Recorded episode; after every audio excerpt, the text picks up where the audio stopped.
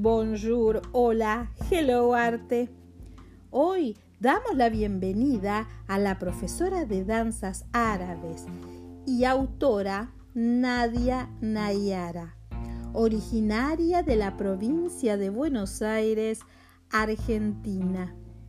Ella nos presenta su segundo libro, Didáctica y Danza, que trata sobre la manera de estimular al lector hacia la reflexión, de nuevas ideas al estudio analítico, a la vivencia experimental y a la organización de los contenidos de la danza árabe.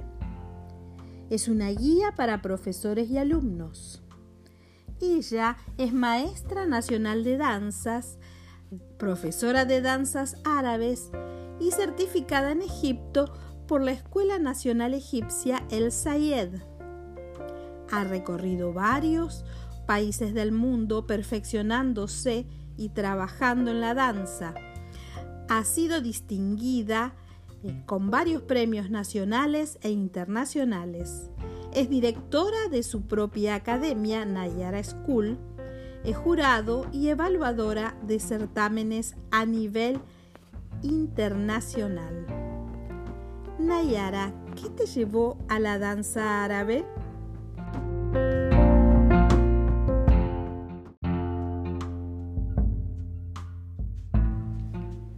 Bueno, muchas gracias por esta nota. La verdad es que me encanta difundir sobre, sobre este arte que desarrollo hace 30 años como, como bailarina y unos 20 como docente y la vida fue quien se ocupó de, que yo pudiera cumplir mis sueños. Siempre soñé con ser eh, profesora de danzas, bailarina, con recorrer escenarios, con recorrer todo lo que pudiera en el mundo, llevando mi danza, llevando mi arte. Y a través de los años eso se pudo, pudo cumplirse, a través de, de jamás faltar a los ensayos, de ser siempre muy responsable con las compañías que integré, de dedicarme con cuerpo y alma al aprendizaje, al nunca dejar de hacerlo. Comencé a estudiar danza cuando tenía tres años. En realidad comencé con, por una recomendación del pediatra hacia mi, mi, madre que pedía alguna medicación para que yo pueda quedarme tranquila o, que no sea tan activa. En ese entonces, hace treinta y pico de años, eh, los, los, pediatras solían medicar a los niños cuando eran muy activos. Hoy por hoy un niño activo es un niño absolutamente sano. En pos de eso mi, madre decidió anotarme en clases de danza para ver qué pasaba y bueno, lo que pasó fue que lo hice desde el día uno, parte de mi vida. Eh, comencé a estudiar danza clásica, en ese entonces no podías elegir qué disciplina querías estudiar, como ahora que por ahí puedes estudiar o clásico o jazz en ese entonces ibas a una escuela de danza y aprendías todas las danzas, que eso para mí fue súper importante porque me posibilitó ser siempre una, bailarina, una profesora con la mente súper abierta a otras técnicas y incorporar diferentes formas a, mis clases, diferentes métodos, porque cada maestro, de acuerdo a su, disciplina, eh, tiene su forma eh, lo que también después derivó en que pudiera ponerme a escribir libros, la, gran eh, versatilidad que tuve como estudiante de poder eh, escuchar la palabra de, de, tantísimos maestros que admiro y llevo siempre en mi corazón porque obviamente fueron la base para que yo hoy pueda desarrollarme también en el mundo profesional de la danza. Cuando tenía unos 8 o 9 años eh, empezó a interesarme porque escuchaba esta música a partir de, algunas fiestas de la colectividad que solíamos ir con, mis padres. Eh, de hecho, bueno, parte de la familia de mi abuela eh, son, eran libaneses, entonces era bastante común para mí escuchar música árabe, pero nunca le daba por ahí la importancia de poder aprenderlo hasta que tuve 8 o 9 años y ahí me empezó a interesar otras formas de musicales de las que yo venía habitualmente aprendiendo, que eran, bueno, el ballet, el jazz, el español y las danzas regionales. Entonces, eh, en ese momento no había escuelas de danza árabe, por lo menos donde yo me crié. Eh, entonces mi, abuela se ocupó de buscarme una profe que enseñara danzas árabes, ella se llama Adriana Calja, la verdad que hace muchos años perdí contacto con ella. Y tenía una forma bastante diferente a la que yo estaba acostumbrada a aprender porque yo era eh, la, típica nenita que estaba en la barra y siempre como muy metódica, las maestras de ballet, y lo que me pasaba con esta profe era que era más de observación y tratar de seguirla, que es un poco lo que eh, pasó durante muchos años con la danza oriental, con la danza árabe, que no tenía una forma académica, justamente porque era una danza que se practicaba de manera tradicional en, las colectividades y no de manera profesional. Entonces, este, mis primeros pasos fueron desde la observación, desde poder seguir a esta gran maestra que siempre recuerdo con cariño, porque aparte era muy, era muy dulce para enseñar, era una, era una bailarina que bailaba desde el corazón, no, no le importaba la forma académica ni cómo ponías los brazos, hasta que eh, mi mamá no me acuerdo en realidad si fue mi mamá o mi abuela, descubrieron la escuela de Amir Taleb cuando él estaba todavía en un, en un salón muy chico sobre Avenida Corrientes, eh, que era como una especie de departamento. Y ahí comencé a tomar clases de, de danza ya de manera un poco más académica, porque tenían, bueno, división de grupos por edades, ya había diferentes niveles, eran los primeros años de la gran company que dirigió durante años. Y yo comencé a tomar clases en ese estudio que eh, después se convirtió en una gran escuela, en la más grande de nuestro país, eh, y llegó a tener miles de alumnos. Obviamente se mudaron de edificio, yo siempre es el día de hoy que sigo, siendo, sigo estudiando. Eh, y fue así como comencé a realizarlo de manera profesional. Ya te estoy hablando que tendría unos 12 años, cuando recién la danza árabe en Argentina empezó a tener un poco más de público, porque hasta ese entonces eran poquitísimas las escuelas, de hecho yo no conocía otra que no fuera la de Amir, y este, después empezaron a surgir, a, proliferar maestras, bailarinas y, la danza árabe también coincidió con el auge de, Shakira, de, algunas novelas de origen árabe que se estaban dando en la televisión.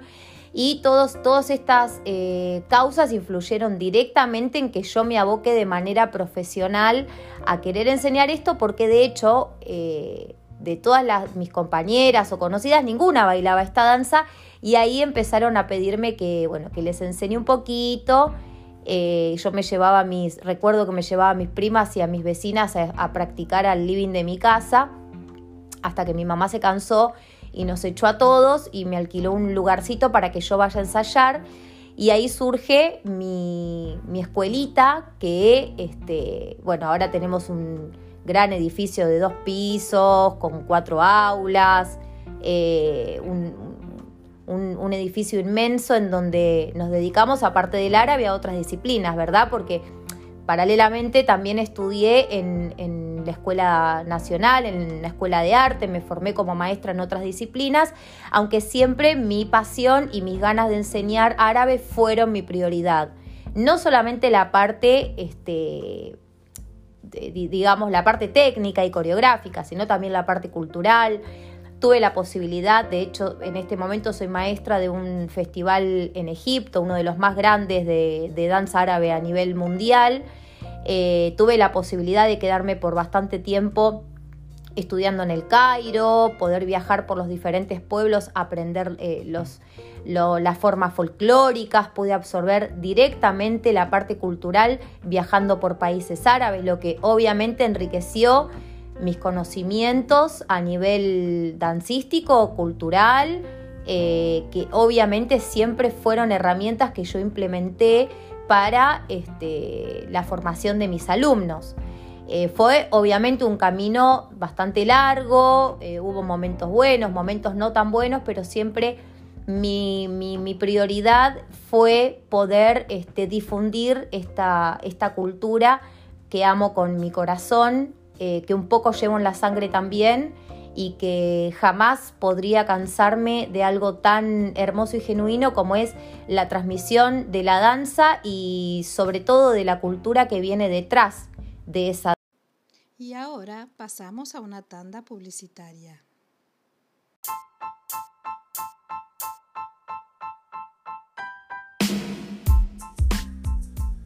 G-Dance Academy cursos online, arte, ciencia, educación, salud, plataforma educativa abierta al mundo.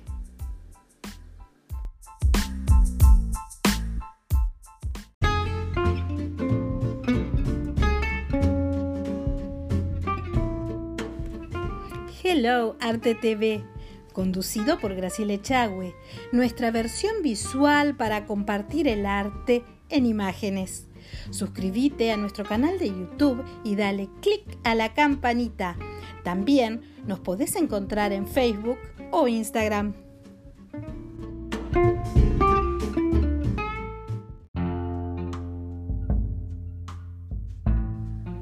¿Por qué decidiste escribir un libro sobre didáctica?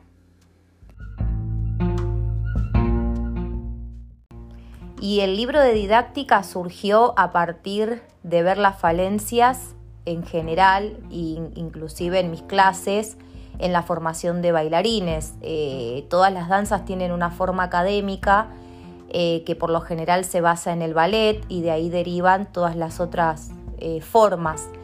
Entonces, viendo que esto no pasaba con la danza árabe, decidí en primera instancia escribir artículos para poder ayudar a mis alumnos que cursan la carrera de profesor de danzas árabes eh, y como llegué a entender que eh, también debía aplicarse un modelo académico para poder obtener buenos resultados, porque no todos los que bailan danza árabe tal vez tienen una base técnica de ballet o de alguna otra disciplina eh, academizada. Entonces eh, escribí muchos artículos sobre el tema y en un momento eh, dije, bueno, los voy, a, los voy a acomodar en capítulos y bueno, con el paso del tiempo, porque bueno, me llevó unos 4 o 5 años poder darle forma, eh, lo terminé hace, hace poquito, con la intención obviamente de poder ayudar a los bailarines que están en proceso de formación como profes, y también a los profes que todavía no han encontrado un modelo a seguir o un método en donde obtengan buenos resultados. Obviamente que me basé en, el conocimiento, pero también en los casi 20 años que llevo como, maestra formadora eh, y les comparto un poco mis conocimientos y todo lo que pude adquirir a través de los años, por vivencias, por material de estudio que he adquirido, eh, por diferentes situaciones que me han llevado siempre a eh, implementar nuevas formas para, obtener lindos resultados que, bueno, que por suerte lo he logrado formando bailarines que hoy por hoy se, desempeñan en, países árabes, eh, otros que dirigen grandes escuelas y son muy buenos maestros y coreógrafos. Entonces, este, todo, todo ese proceso que me llevó años, eh, lo volqué en este material que recientemente está por salir al mercado.